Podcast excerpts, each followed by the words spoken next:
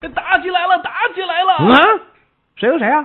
就那谁和谁啊？不能够吧？那谁和谁我知道啊，他们俩不可能打。再说那谁也没告诉我，哎这呦不通知我。什么乱七八糟不的？就那谁吗？我是说楼底下卖菜的和卖水果的打起来了。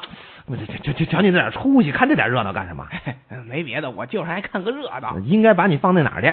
啊。那热闹够看吧？那不成不成，我虽然爱看热闹，但是那那地儿太危险，哎我不敢嗯行去。行行，话说回来了，这楼底下为什么要打架啊呀？呃，因为卖菜的以为卖水果的偷了他的萝卜，卖水果的又以为卖菜的偷了他的苹果。哎呀，啊，听着怎么跟绕口令似的？啊就为这么点事儿打架？啊，真不值得！一会儿警察来了啊，两人都不好过。就是啊，太想不开了，他们。切，不就是俩萝卜和仨苹果吗？真不值得这么大动干戈呀！